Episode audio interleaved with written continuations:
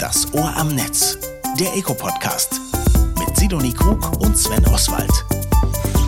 Herzlich willkommen zur zweiten Folge Das Ohr am Netz nach der Sommerpause und im neuen Gewand mit neuem Konzept und neuem Moderationspärchen. Sidonie, schön, dass wir uns hier wiedersehen bzw. wiederhören. Ja, Sven, ich freue mich auch. Mal sehen, was heute so auf dem Plan steht. Ja, genau. Wir haben eine Menge vor. Die Idee dieses Podcasts ist es ja, immer ein Oberthema zu haben und trotzdem natürlich die wichtigen Dinge, die rundrum in unserer digitalen Welt ständig passieren, nicht aus den Augen zu lassen. Und ich glaube, das haben wir heute auch wieder ganz gut hingekriegt, oder? Ja, ich würde auch sagen, die heutige Ausgabe steht so ein bisschen unter dem Themenfokus Startup-Szene Deutschland. Wir wollen wissen, wie ist es denn so bestellt um die Gründerszene, die jungen, innovativen Unternehmen hier am Standort. Wird es ihnen leicht gemacht oder schwer? Mit welchen Hürden haben sie zu kämpfen? Gerade auch in der jetzigen mhm. von Inflation und Energiekrise geprägten Zeiten haben wir unter anderem gesprochen mit Miriam Wohlfahrt. Sie ist ja selbst erfahrene Gründerin, sehr erfolgreich geworden, unter anderem mit ihrem ersten Startup, dem Fintech-Unternehmen RatePay, mit ihrem jetzigen Unternehmen Banksware und auch als Mitglied im Beirat Junge Digitale Wirtschaft gefragte Ratgeberin der Bundesregierung. Außerdem haben wir wie immer spannende Facts und Zahlen zum Thema. Und dann gibt es tatsächlich aus gegebenem Anlass noch ein zweites Schwerpunktthema, das Thema Vorratsdatenspeicherung. Da gab es ja in der vergangenen Woche ein bahnbrechendes und von vielen lang ersehntes Urteil des Europäischen Gerichtshofs. Darüber sprechen wir unter anderem mit unserem ECO-Vorstandsvorsitzenden Oliver Süme und mit Sebastian von Bomhardt, dem Gründer und Chef des Münchner Internetproviders SpaceNet der 2016 mit Unterstützung des ECO gegen die Vorratsdatenspeicherung geklagt hat. Also es haben eine Menge Sektkorken geknallt und äh, wir gucken jetzt erstmal in unseren News, was sonst noch alles so los ist. Kurz und kompakt. Neues aus der digitalen Welt. Ja, und auch in den News geht es jetzt tatsächlich erstmal um das Thema Vorratsdatenspeicherung. Hier hat der EuGH letzte Woche am 20. September im Rechtsstreit zwischen der SpaceNet AG und der Bundesrepublik Deutschland tatsächlich entschieden, dass die anlasslose Vorratsdatenspeicherung nicht mit Unionsrecht vereinbar ist. Damit eben auch die deutsche Regelung zur Vorratsdatenspeicherung so nicht weiter bestehen kann. Das ist schon ein sehr wichtiger Meilenstein für die Internet- und Telekommunikationsbranche in Deutschland, denn eben sechs Jahre immerhin nach Beginn des Verfahrens wird hier jetzt endlich Rechtssicherheit im Umgang mit der Speicherung von Daten geschaffen. ECO begrüßt dieses Urteil sehr, denn wir haben ja immer kritisiert, dass es sich hier um einen massiven Eingriff in die Privatsphäre handelt und nicht zuletzt auch mit erheblichen Kosten verbunden wäre für die ganze Branche. Wir haben es mal ausgerechnet, es wären über 600 Millionen Euro, die das Ganze die Internetbranche kosten würde. Das ist vor allem auch für kleinere Provider durchaus ähm, eine Riesenbelastung. Jetzt sind wir mal gespannt. Das allerletzte Wort ist noch nicht gesprochen, denn dieses europäische Urteil muss ja nun auch auf nationaler Ebene umgesetzt werden. In Deutschland gibt es ja eben noch das Gesetz zur Vorratsdatenspeicherung. Es ist gerade schon eine richtige Debatte ausgebrochen. Innenministerin Nancy Faeser und Justizminister Marco Buschmann streiten sich ja aktuell doch noch weiter, während äh, Frau Faeser die wenigen Spielräume, die das Urteil lässt, nutzen möchte und wenigstens die IP-Adressen speichern lassen will, plädiert Marco Buschmann eben für den Einsatz des sogenannten Quick Freeze-Verfahrens, das die Speicherung von Kommunikationsdaten eben nur anlassbezogen und auf richterliche Anordnung zulässt. Also vielleicht sind die beiden mal ein ganz schönes Duo tatsächlich auch für unser Pro- und Contra-Format hier im Podcast. Bleibt auf jeden Fall spannend beim Thema Vorratsdatenspeicherung. Sidonie, euer Büro ist ja genau im Herzen Berlins, also so richtig inner Innenstadt, inner City, Parkplätze ist da eigentlich nicht möglich, also sind absolute Mangelware. Wie sieht's denn aus? Wie stehst du denn so neuen Mobilitätsmöglichkeiten gegenüber? Also Carsharing oder auch E-Scooter oder Bikesharing. Nutzt du das, um zur Arbeit zu kommen? Ja, also gerade jetzt so während der ganzen Corona-Phase, Pandemie-Phase, wo man auch nicht so ganz gerne unbedingt immer die öffentlichen genutzt hat, habe ich das schon ähm, durchaus zu schätzen gewusst, ne? dass man sich immer mal schnell so ein Carsharing, so ein Auto mieten kann, damit ein Stückchen fahren kann. Diese Scooter habe ich noch nicht genutzt, aber werde ich durchaus auch mal und sie dann aber auch nicht einfach nur auf dem Gehweg abstellen. Siehst du, und das überrascht mich gar nicht, dass du sowas nutzt. Und ich hätte gedacht, es nutzen viel mehr Leute. Was mich überrascht, ist das Ergebnis einer aktuellen Umfrage. Weniger als 10% der Deutschen nutzen nämlich Shared Mobility-Lösungen wie eben Leihfahrräder, E-Scooter und Carsharing-Dienste. Das zeigt eine Eco-Umfrage aus diesem Monat, also aus dem September 22. 87,5% der Deutschen nutzen noch gar keine Mobilitätsdienste. Das hätte ich ehrlich gesagt nicht gedacht. Ich dachte, wir wären da schon deutlich weiter. Natürlich sind die jüngeren Leute da eher ein bisschen aufgeschlossener gegenüber Shared Mobility Diensten. Aber auch da muss ich sagen, irgendwie bei den 30- bis 39-Jährigen sind die Bike-Sharing-Dienste mit 15,6 Prozent, gefolgt von den Carsharing-Diensten mit 10,2 Prozent am beliebtesten. Also ehrlich gesagt, da bin ich ein bisschen enttäuscht. Und wenn ich so in Berlin in der Innenstadt mich umgucke, habe ich das Gefühl, jeder zweite steht auf so einem E-Roller und noch mal ein paar mehr wahrscheinlich auf diesen E-Bikes, die überall rumstehen und auch gerne mal Stolperfallen darstellen. Ja, genau, aber vielleicht sind wir da in Berlin und überhaupt in Großstädten so ein bisschen auch in so einer Blase. Ne? Und ähm, was ja ganz interessant war, ein möglicher Grund, das erfragt die Umfrage ja sozusagen auch, ein möglicher Grund für diese zögerliche Haltung der Deutschen zum Thema Shared Mobility sind auch hier wieder Daten. Ne? Also das sagen ja über 60 Prozent der Befragten, dass sie einfach ablehnen, irgendwelche Daten von sich, möglicherweise Mobilitätsdaten eben an Dienstleister abzugeben. Das ist, glaube ich, so ein Hauptmotiv, was hier immer noch ja, viele davon abhält, diese Angebote eben zu nutzen. Ja, so sind wir Deutschen. Einerseits wollen wir natürlich die coolen Apps alle benutzen, aber wenn uns dann vor Augen geführt wird, dass da auch Daten generiert werden, dann kriegen wir erstmal einen riesigen Schreck. Mal gucken, ob wir uns da besser dran gewöhnen oder ob mehr Transparenz da helfen kann, im Endeffekt auch dafür zu sorgen, dass eben diese Shared Mobility weiter vorankommt, weil am Ende spart sie zumindest in Innenstädten Platz und überall sonst natürlich auch CO2 und sogar auch ein bisschen Kosten. Genau, ja. Und ein weiteres News-Thema, was wir hier noch haben, ist der Cyber Resilience Act. Am 15. September hat die EU diesen Act vorgestellt und damit will die EU-Kommission Hersteller und Händler aller internetfähigen und vernetzten Produkte sozusagen in die Pflicht nehmen. Damit soll geregelt werden, dass die Cybersicherheit digitaler Produkte bereits gewährleistet ist, sobald diese entworfen und entwickelt und hergestellt und dann eben auch in Umlauf gebracht werden. Und Hersteller sollen eben dazu verpflichtet werden, Schwachstellen so zu beheben, sowie eben ja, aktiv ausgenutzte Sicherheitslücken und Vorfälle auch zu melden. Das klingt erstmal wie der ganz große Wurf. Der Cyber Resilience Act könnte also einen wichtigen Beitrag zur Stärkung der Sicherheit vernetzter Geräte leisten, aber gleichzeitig gibt es hier auch schon wieder kritische Stimmen, zum Beispiel Beispiel unser Sicherheitsexperte Professor Norbert Pohlmann hat gesagt, mehr Sicherheit wird dadurch gar nicht per se hergestellt. Auch wenn Einzelne von einer solchen Überprüfung sicherlich profitieren, können wir grundsätzlich davon ausgehen, dass für IT-Unternehmen aller Größen zunächst mal auch erhebliche Belastungen durch diese Compliance-Anforderungen entstehen. Und auch die Umsetzungsfrist von 24 Monaten nach Inkrafttreten dürfte angesichts der deutlich längeren Entwicklungszyklen viele Unternehmen vor große Herausforderungen stellen. So viel zu den News und ja, jetzt lassen wir uns noch mal ganz kurz abholen. Wir sprechen ja über Startups und die Startup-Szene in Deutschland in diesen schwierigen Zeiten. Das Ohr am Netz. Kurz zusammengefasst. Jung, innovativ und mit großem Wachstumspotenzial. Das sind Eigenschaften, die sich wohl jedes Unternehmen gerne auf die Fahnen schreiben würde. Vor allem gelten sie aber für Startups. Mit einem Startup ist ein Unternehmen mit einem neuen und skalierbaren Geschäftsmodell gemeint.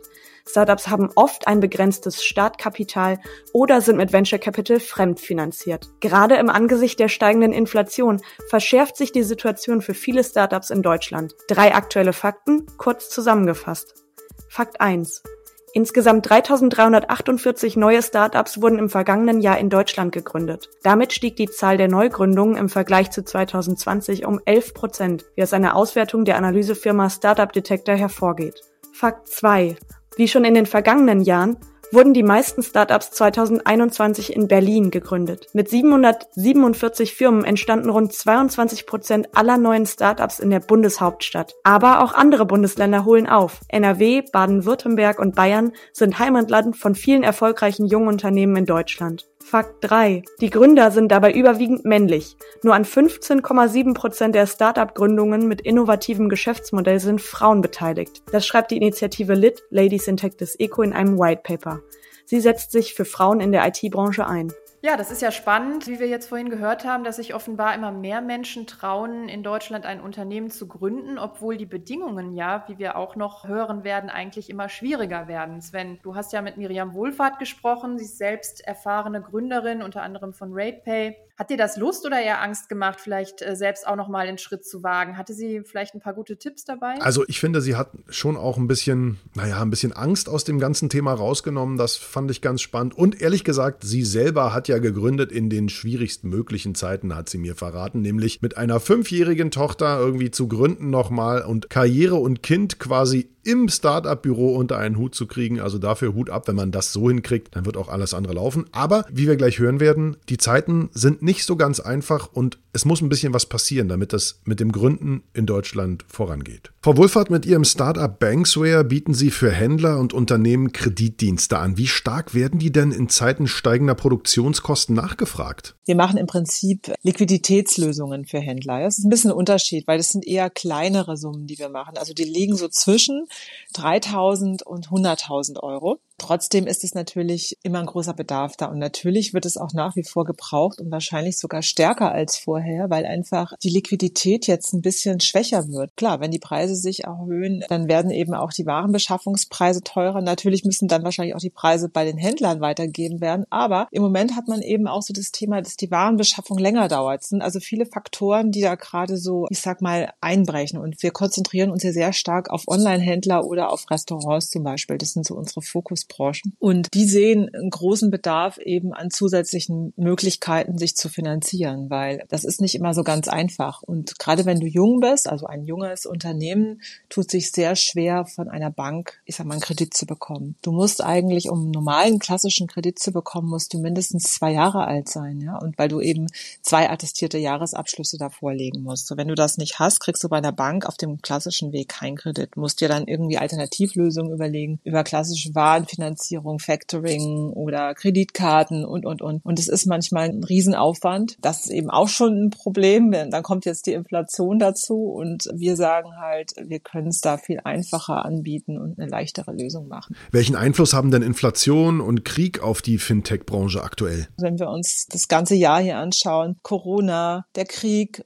daraus resultierend eben diese unsichere Lage und dann eben auch die Inflation hat eben dazu geführt, dass die Finanzierungen gerade in der Fintech-Szene deutlich zurückgegangen sind. Und da rede ich jetzt eher so von diesen Venture Capital Finanzierungen. Die Zahlen, die waren also, ich glaube, im zweiten Halbjahr sind die irgendwie um, ich glaube, über 40 Prozent sind die runtergegangen. Das ist natürlich Wahnsinn. Also wenn man das so sieht und dadurch wirst du natürlich Veränderungen sehen, was dazu führt, dass natürlich manche Unternehmen nicht mehr so wachsen konnten, wie sie wollten, ja, oder eben auch aufgeben mussten, wie zum Beispiel in so Insolvenzen, die wir gesehen haben bei Nuri. Aber es gibt schon auch einige Fintechs, die gerade schwer am Kämpfen sind, weil die eine Anschlussfinanzierung brauchen und da ist einfach dieser Appetit von den Risikokapitalgebern, der ist deutlich kleiner geworden dieses Jahr. Also keine einfachen Zeiten für Gründerinnen und Gründer. Wohin muss die Internetwirtschaft in Deutschland sich entwickeln, um konkurrenzfähig zu bleiben? Wir müssen europäischer denken, also nicht so sehr deutsch denken, sondern größer europäischer denken. Es gibt in Deutschland genauso gute Ideen wie in anderen Ländern. Da sind wir überhaupt nicht schlechter oder sowas. Aber zum einen sind wir schlechter in der Exekution, also überhaupt diese Ideen dann in Taten umzusetzen oder in Unternehmen. Und zum Zweiten ist es natürlich so, dass man in Deutschland auch häufig das Problem hat, dass wir als Land sehr groß sind gegenüber vielen kleinen anderen europäischen Ländern. Und dadurch sind wir so ein bisschen in der Situation, dass wir oft anfangen, in Deutschland aktiv zu werden und bleiben zu lange nur in Deutschland. Also ich glaube, wir müssen schneller internationalisieren, schneller schauen, wie können wir Kooperationen bilden, um eben europäisch erfolgreich zu sein, damit wir einfach einen größeren Markt haben, um so mehr Relevanz zu bekommen, weil diese ganzen großen Plattformen aus den USA oder aus Asien sind ja vor allem deshalb so groß und mächtig geworden, weil sie einfach auch, ich sage jetzt mal, so viele Daten hatten und so viel Volumen schon hatten, was wir in Deutschland alleine ja nicht schaffen. Ja, also deshalb glaube ich schon, dass wir da viel stärker über den Tellerrand gucken müssen und rausgehen schneller. Da müssen wir einfach agiler sein und nicht so deutsch bleiben. Nicht so deutsch bleiben, aber dennoch hier starten. Welche Hürden gibt es in Deutschland beim Gründen, Frau Wohlfahrt? Es gibt ein paar. Also es ist immer noch das Thema Finanzierung ist schwierig. Dann haben wir ein ganz großes Thema mit der Mitarbeiterkapitalbeteiligung in Deutschland, weil das ist wichtig auch, um, um Mitarbeiter zu halten und zu gewinnen. Dann generell das Thema Fachkräftemangel, aber das ist nicht ein Gründerthema, aber es ist eben schon. Und dann haben wir sehr viele bürokratische Hürden. Du kannst ja kaum was online machen. Also es ist noch sehr viel Papier und wirklich nerviges Zeug involviert. Ich finde, wir haben viel zu wenig Startup-Ausgründungen aus den Universitäten heraus und aus der Wissenschaft. Also da könnten wir wirklich viel mehr tun und auch, ich glaube, in der Zusammenarbeit, ich glaube, wir als der Staat muss es deutlich mehr unterstützen, dass eben diese Innovation getrieben wird und so öffentliche Aufträge müssen auch viel mehr wirklich an Startups gegeben werden. Und ich fände sogar eine Quote dort sehr hilfreich, dass man eben sagt, ein gewisser Teil muss irgendwie an junge Unternehmen vergeben werden, damit da nicht immer die gleichen zum Zug kommen. Ja, eine spannende Idee. Im April haben Sie gemeinsam mit Nina Pütz ein sehr persönliches Buch zum Thema Gründen mit dem Titel Die Macherin rausgebracht. Welchen Tipp aus Ihrem Buch können Sie uns jetzt hier mitgeben im Podcast? Ich würde sagen, einfach mal machen. Dass man manchmal gar nicht immer so viel überlegt, was alles schiefgehen könnte, sondern vielleicht auch einfach mal sagt, ich versuche es jetzt. Und letztendlich, also es ist häufig so, dass es dann gar nicht schlimm kommt, wie man sich das manchmal vorstellt. Das ist einfach gut, wenn man sich was in den Kopf setzt, dass man nicht so schnell aufgibt. Also wichtig ist zu tun und nicht nur darüber zu reden, sondern eben auch die Dinge einfach mal zu machen und auch es zu akzeptieren, dass nicht alles perfekt ist. Sonst wirst du einfach nicht fertig. Was man in dem Buch sieht, so dieses vielleicht generell das nicht Perfekte zu ertragen und dass das auch ganz okay ist. ja, ich meine, ich habe ein Kind, das ist jetzt, ähm, die wird jetzt 18 in nächste Woche, übernächste Woche. Die hat mich aber auch mal begleitet. Ich habe ich hab gegründet, da war meine Tochter fünf Jahre alt und das war natürlich auch manchmal immer super schwierig und so weiter. Aber ich glaube, es ist wichtig, dass man dann auch sagt, okay, ich muss jetzt nicht perfekt sein wie die anderen Mamas. Ich bin halt nicht ganz so perfekt, aber dafür gibt's andere Sachen. Ne? Also dieses Interview zumindest war perfekt. Vielen Dank, Miriam Wohlfahrt. Ja, Miriam Wohlfahrt hat es ja kurz angesprochen. Die Bundesregierung will nun mit ihrer neuen Startup-Strategie das Leben für Gründerinnen und Gründer in Deutschland erleichtern und ja, innovative Ideen besser fördern. Wir haben uns mal näher angeschaut, was eigentlich in dieser Startup-Strategie drinsteht. Status quo. Der Eco-Politik-Check. Im Dezember 2021 haben die Ampelparteien SPD, Bündnis 90 Die Grünen und FDP ihren Koalitionsvertrag unterzeichnet. Unter dem Titel Mehr Fortschritt wagen kündigten sie darin nicht nur einen digitalen Aufbruch an, sondern auch eine umfassende Start-up-Strategie. Die Strategie, die dann am 27. Juli vom Bundeskabinett verabschiedet wurde, skizziert in insgesamt zehn Handlungsfeldern die Vorhaben der Bundesregierung für die Start-up-Politik der kommenden Jahre. Demnach soll beispielsweise die Finanzierung für Start-ups gestärkt werden, die Gewinnung von Talenten erleichtert werden, das Gründen einfacher und digitaler gemacht werden und auch die Start-up-Gründerinnen und die Diversität bei Gründungen soll gestärkt werden. Klingt soweit gut und richtig. Die Bundesregierung setzt also wichtige Impulse, um die Bedingungen für Start-ups in Deutschland im Hinblick auf Funding- und Finanzierungsrunden zu verbessern. Außerdem werden wesentliche Faktoren für die Zukunft der Digitalbranche adressiert. Mehr Frauen in IT-Berufen und mehr generelle IT-Kompetenz in Deutschland. Denn am Ende ist doch nur entscheidend, wer die Unternehmen zum Erfolg führt und da ist der aktuelle Fachkräftemangel im IT-Sektor ein ganz klarer Standortnachteil für Deutschland. ECO ist zudem der Ansicht, dass neben regulatorischen Rahmenbedingungen, die vorhersehbar und planbar sein müssen, zur Entwicklung digitaler Geschäftsmodelle vor allem auch bürokratische Hürden abgebaut werden müssen. Parallel zu den laufenden Förderprogrammen sollte außerdem eine Verbesserung der rechtlichen Situation für private Kapitalgeber angestrebt werden. Und um der anhaltenden Abwanderung in Deutschland gegründeter Unternehmen entgegenzuwirken, müssen Rahmenbedingungen für Wagnisfinanzierer, Versicherungen, Fondsgesellschaften und öffentliche bzw. private Rentenfonds geschaffen werden. Denn nur so werden Investitionen in Zukunftstechnologien wirklich attraktiver. Unterm Strich kommt es jetzt aber auf die zeitnahe und pragmatische Umsetzung der Strategie an. Denn Digitalisierung wartet nicht auf Deutschland, sondern geschieht jeden Tag und zwar weltweit. Nur wer an der Spitze der Entwicklung steht, wird von der entstehenden Wertschöpfung auch nachhaltig profitieren. Also es geht natürlich immer auch um das Geld, um das Venture-Kapital und das investierte Geld und da naja, sprechen die Zahlen leider aktuell auch eine ganz deutliche Sprache. Im ersten Halbjahr 21 sind bundesweit 7,6 Milliarden Euro in Startups investiert worden, sagt Thomas Prüfer. Er ist Partner bei der Beratungsgesellschaft I in Berlin. Im ersten Halbjahr dieses Jahres sind es hingegen nur 6 Milliarden Euro gewesen. Das ist also schon mal deutlich weniger und auch kein so richtig gutes Signal in die Branche. Aber es gibt natürlich andere gute Signale dieser Zeit. Wir haben es ja vorhin in den News auch schon gehört und sind damit quasi bei unserem zweiten wichtigen Kernthema in dieser zweiten Ausgabe vom Eco-Podcast Das Ohr am Netz, oder Sidonie? Ja, genau. Da sind wir wieder beim Thema Vorratsdatenspeicherung. Aber vielleicht nochmal, um auch alle Hörerinnen und Hörer mitzunehmen, die jetzt keine Fachleute für Vorratsdatenspeicherung sind, vielleicht nochmal ganz kurz wiederholt, worum geht es denn hier eigentlich? Ja, also unter Vorratsdatenspeicherung Speicherung versteht man die verdachtsunabhängige Speicherung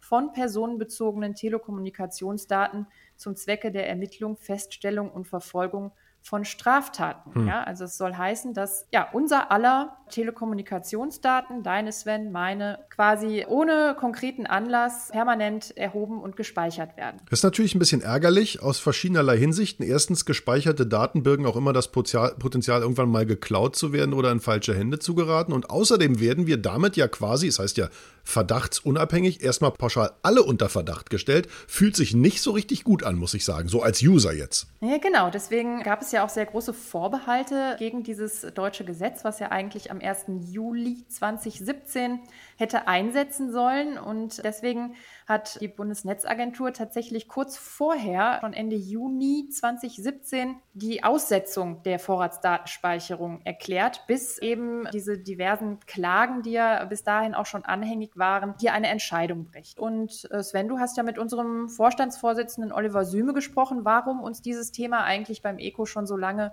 beschäftigt und was er zur EuGH-Entscheidung sagt. Eco-Expertise. Stimmen aus dem Verband.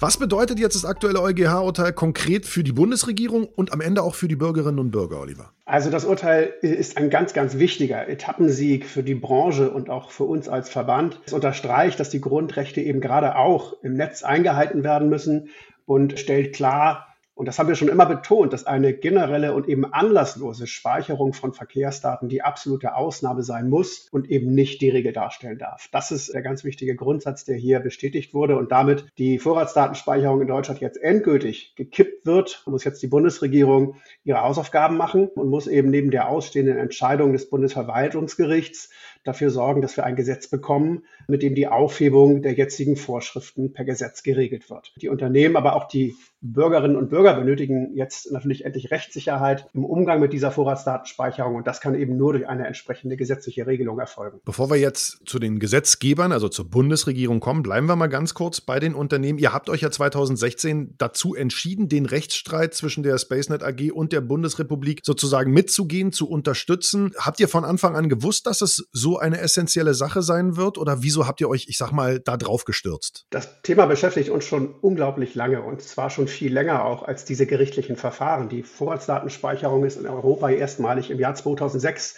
äh, aufgekommen, damals nach den Anschlägen in London und Madrid durch Terrororganisationen. Seitdem wird das diskutiert. Und wir haben das eigentlich von vornherein zurückgewiesen, weil wir von vornherein gesagt haben, dass eine anlasslose Datenspeicherung nicht verhältnismäßig sein kann, dass sie einen unverhältnismäßigen Eingriff in Grundrechte darstellt und dass sie vor allen Dingen auch nicht zu einem Mehr an Sicherheit führt und auch keinen hm. Mehrwert äh, für die Strafverfolgungsbehörden bietet und on top eben auch noch für die Branche mit einem unglaublich hohen operativen und finanziellen Aufwand verbunden gewesen wäre. Über 600 Millionen Euro hätte die Umsetzung eines solchen Systems gekostet. Das muss ja technisch auch irgendwo bewerkstelligt werden, dass man solche Datenmengen überhaupt speichern kann. Und deswegen war für uns von vornherein klar, dass wir uns dagegen stemmen wollen. Ähm, und eben diese Kombination aus schwerem und unverhältnismäßigen Eingriff in Grundrechte bei gleichbleibenden bzw. nicht vorhandenen Mehrerfolg für Strafverfolgung und den hohen Kosten für die Branche, dieser Dreiklang quasi uns schon immer dazu veranlasst hat, dass wir das zurückweisen und uns dagegen wehren. Großes Aufatmen und auch ein bisschen Sektkorken knallen lassen, ganz nachvollziehbarerweise. Und dennoch, du hast gerade gesagt, die Bundesregierung muss jetzt ihre Hausaufgaben machen. Die Vorratsdatenspeicherung, das ist ja so ein bisschen wie so ein Zombie, so ein untotes Gesetz. Ne? Das wird immer wieder versuchen, Innenminister die Vorratsdatenspeicherung gesetzlich irgendwie heraufzubeschwören Person, dann wird sie regelmäßig von irgendeinem Gericht beerdigt und es geht immer wieder von vorne los. Jetzt mit dem EuGH-Urteil, wird sich das ändern oder was glaubst du, was wird passieren?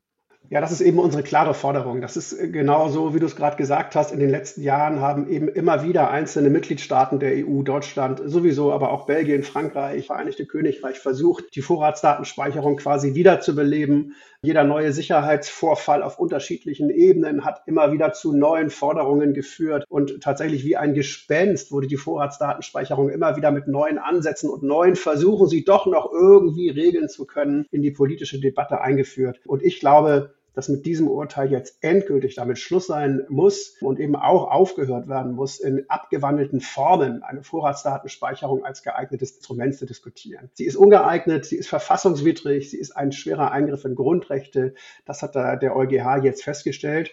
Und jetzt muss eben die Bundesregierung diese Steilvorlage quasi nutzen, um endgültig Klarheit und damit auch Rechtssicherheit zu schaffen. Mhm. Und zwar nicht nur für die Bürgerinnen und Bürger, sondern eben auch für die Branche. Deswegen muss jetzt schnellstmöglich ein Gesetz kommen, mit dem die derzeitigen Regelungen, die ja, du hast es richtig gesagt, wie ein untotes Gesetz ja immer noch in Kraft sind, endgültig beerdigt werden. Also auch eine gute Gelegenheit, mal ein neues, ganz weißes Blatt Papier zu nehmen und zu überlegen, wie man vielleicht die Verbrechensbekämpfung anders und vielleicht sogar sinnvoller und effizienter gestalten könnte, als eben durch Vorratsdatenspeicherung und durch das, ich spreche jetzt mal als User, generelle Unterverdachtstellen aller Bundesbürgerinnen und Bundesbürger, oder? Genau, auch in dem Bereich muss man jetzt eben mal anfangen, smart zu denken, ergebnisorientiert zu denken und nicht immer dieses althergebrachte Mantra der Vorratsdatenspeicherung wieder einzuführen. Natürlich brauchen wir effektive Strafverfolgung im Netz, aber dafür gibt es eben möglicherweise ja auch ganz andere Mittel und wir müssen eben auch sehen, dass vor allen Dingen auch die Strafverfolgungsbehörden selbst viel besser im Internet, viel effizienter arbeiten müssen, denn es nützt ja nichts, wenn dort irgendwo auch die Flaschenhälse sind, weil die Strafverfolger gar nicht schnell genug arbeiten können. Und ich glaube schon, dass auch das ein Grund für die Forderung nach diesen langen Speicherfristen ist, weil die Behörden eben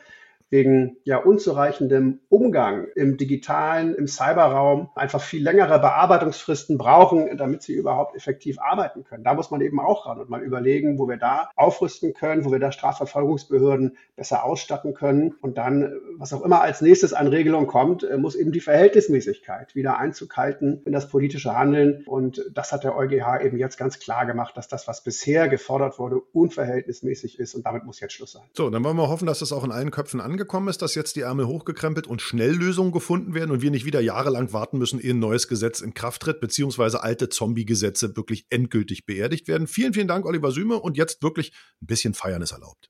Danke. Vielen Dank. Einige Dinge sind neu in diesem Podcast-Format, unter anderem, dass wir in jeder Folge ein Unternehmen vorstellen, das Mitglied im ECO ist. Ja, und da passt natürlich dieses Mal unter der Überschrift Vorratsdatenspeicherung kaum ein anderes Unternehmen besser als der Münchner Internetprovider SpaceNet, der 2016 die Klage gegen die Vorratsdatenspeicherung in Köln eingereicht hat und ja, jetzt als der große Gewinner dasteht. Sven, du hast mit Sebastian von Bomhardt, dem Gründer und Geschäftsführer von SpaceNet, gesprochen. Wir sind das Netz. Eco-Mitglieder stellen sich vor. Herr von Baumert, wir werden gleich noch mal ein bisschen über das EuGH-Urteil reden. Vorher aber würden wir natürlich gerne ein bisschen mehr über Sie erfahren. Also, wer ist die SpaceNet AG? Was zeichnet Ihr Unternehmen aus? Die SpaceNet AG ist inzwischen fast 30 Jahre alt und Internetprovider gewesen die ganze Zeit. Und heute zeichnet uns aus, dass wir nie stehen geblieben sind, sondern natürlich immer weitergemacht haben. Das heißt, das, was wir vor knapp 30 Jahren gemacht haben, ist nicht mehr das, was wir heute machen. Internet heißt es aber nach wie vor. Ich als, ich sag mal, Moderator für so vor allem technische Dinge, als Multimedia-Erklärbär, habe festgestellt, dass in den letzten, na sagen wir mal, im letzten Jahrzehnt doch viel, viel mehr Politikerinnen und Politiker durchaus auch ein bisschen Ahnung von der Digitalisierung haben. Für meine Arbeit war das immer gut, weil es war einfacher, Sachen auf Bühnen zu erklären und mit Leuten ins Gespräch zu kommen. Wie ist denn das für Sie? Also ist es gut, dass mehr Leute vermeintlich was von Digitalisierung verstehen oder wären Sie gerne wieder in dieser kleinen Nische, in der Sie früher waren? Ach Gott, natürlich nicht. Wenn wir das Internet nicht gut finden würden, hätten wir es nicht gemacht. Also am Anfang haben wir uns immer gefühlt als Missionsstation und jetzt sind wir sozusagen eine erfolgreiche Missionsstation. Das Internet ist da. Es hat sich nicht überall in die Richtung entwickelt, wie man sich das vielleicht mal damals gewünscht hat, aber es ist auf jeden Fall mal da und eröffnet viel Freiheit für die Bürger, für die Anwender, für die Nutzer. Bei der Politik hingegen weiß ich nicht so recht, was ich mir wünschen soll. Denn ähm, Halbbildung ist auch manchmal ein großes Risiko. Also ich habe wahnsinnig viel Unsinn halt auch gehört in den letzten zehn Jahren. Er hört sich jetzt vielleicht manchmal fachmännischer an. Und ich hätte mir immer gewünscht, dass zuerst wir gefragt werden, um zu erklären, um zu helfen und dann Entscheidungen gefällt werden. Kommunikation ist ein wichtiges Gut. An vielen, in vielen Fällen findet sie leider zu wenig oder an der falschen Stelle statt. Also so auch bei Ihnen, Herr von Bomhardt. Jetzt sind Sie ja seit 2016 mit Unterstützung vom ECO gegen die Vorratsdatenspeicherung vorgegangen, haben geklagt bis zum EuGH und das Urteil wurde letzte Woche gefällt. Es war ein steiniger Weg. Was waren denn Ihre Beweggründe für diesen langwierigen Rechtsstreit mit der Bundesregierung? Also wir fanden es damals sehr schön, dass wir in ECO so einen guten Partner gefunden haben auf diesem Weg, denn jeder von uns beiden hat eigentlich etwas anderes vertreten, aber das Ziel war das Gemeinsame, nämlich die Vorratsdatenspeicherung wieder loszuwerden. Für uns ging es um eine ganz einfache Sache. Ich bin der Meinung, dass Vorratsdatenspeicherung nicht geeignet ist, schwere Verbrechen aufzuklären oder gar zu verhindern. Ich bin aber auch der Meinung, und das äh, macht es noch etwas schlimmer, dass die Plattform, die wir damals hätten bauen sollen, zu viel mehr noch in der Lage gewesen wäre, als nur die Daten zu speichern, um die es jetzt da gerade ging. Das halte ich für ein großes Risiko und davon wollte ich allen raten, die Finger davon zu lassen.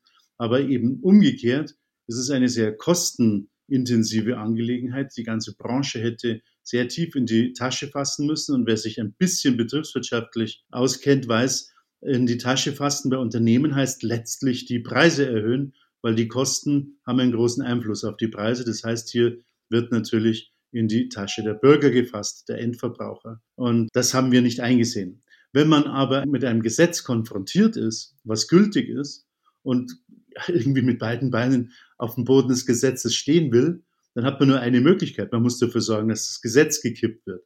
Also es nicht rebellenmäßig einfach nicht befolgen, sondern dagegen vorgehen. Für ECO ging es um was anderes. ECO vertritt natürlich die Interessen der gesamten Branche, also aller bei ECO versammelten Marktbegleitern von uns.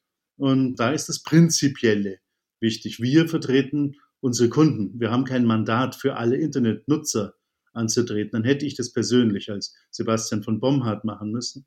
Aber als SpaceNet AG habe ich es für unsere Kunden getan. Bleiben wir mal bei Ihren Kunden bzw. den Internetnutzerinnen und Internetnutzern. Was bedeutet dieses Urteil jetzt ganz konkret für die und vielleicht auch für die gesamte Telekommunikationsbranche? Also für unsere Kunden bedeutet es zunächst einmal einfach nur mehr Rechtssicherheit. Wir haben ja damals dieses Urteil angestrebt, um eben genau diese Plattform nicht bauen zu müssen. Also haben wir sie auch nicht gebaut. Also muss man jetzt auch nichts wieder abbauen und die Kosten sind nicht entstanden, ja, mal bis auf die Kosten des Rechtsstreits. Da weiß ich noch gar nicht so genau, wie es am Schluss ausschauen wird. Aber das ist marginal im Vergleich zu den Kosten, die hier abgewendet werden konnten. Die Internetnutzer draußen, äh, die waren etwas mehr in Unsicherheit, denn für alle die wurde das Gesetz ja nur ausgesetzt. Wir haben ja vor dem Verwaltungsgericht Recht bekommen und das bedeutet, dass der Kläger Recht bekommt. Und das bedeutet nicht, dass die ganze Branche automatisch Recht bekommt. Auch wenn ECO mit dabei war, kann ECO nicht stellvertretend für alle seine Mitglieder klagen und das Urteil wirkt deswegen auch nicht stellvertretend für alle Mitglieder. Sechs Jahre hat es gedauert. Vielen Dank, dass Sie durchgehalten haben, Herr von Bomhardt. Jetzt heißt diese Rubrik ja, wir sind das Netz und die SpaceNet AG ist natürlich dank dieses Rechtsstreit und auch dank Ihrer 30-jährigen Tätigkeit natürlich total das Netz und Sie sind auch schon sehr, sehr lange Mitglied im ECO. Was ist für Sie so wichtig, so besonders an so einem Netzwerk? Nun hat ja praktisch jede Branche ihre Vertretung und jede Branche braucht einen Koordinator, weil wer erfolgreich ist, hat überhaupt keine Zeit, sich auch noch um politische Dinge und Vernetzungsdinge rund um das eigene Geschäft zu kümmern. Und da ist ECO für uns immer schon der ideale Kristallisationspunkt gewesen, wo Initiativen zusammentreffen, wo wir Unternehmer mit gleichen Interessenlagen kennenlernen konnten. Und deswegen habe ich meine Mitgliedschaft bei ECO nie bereut. Vielen, vielen Dank an Sebastian von Bomhardt, den Gründer und Vorstand des Internetproviders SpaceNet AG. Also eins ist klar, Sie sind das Netz. Dankeschön. Ich danke Ihnen. Wir sind das Netz. Eco-Mitglieder stellen sich vor.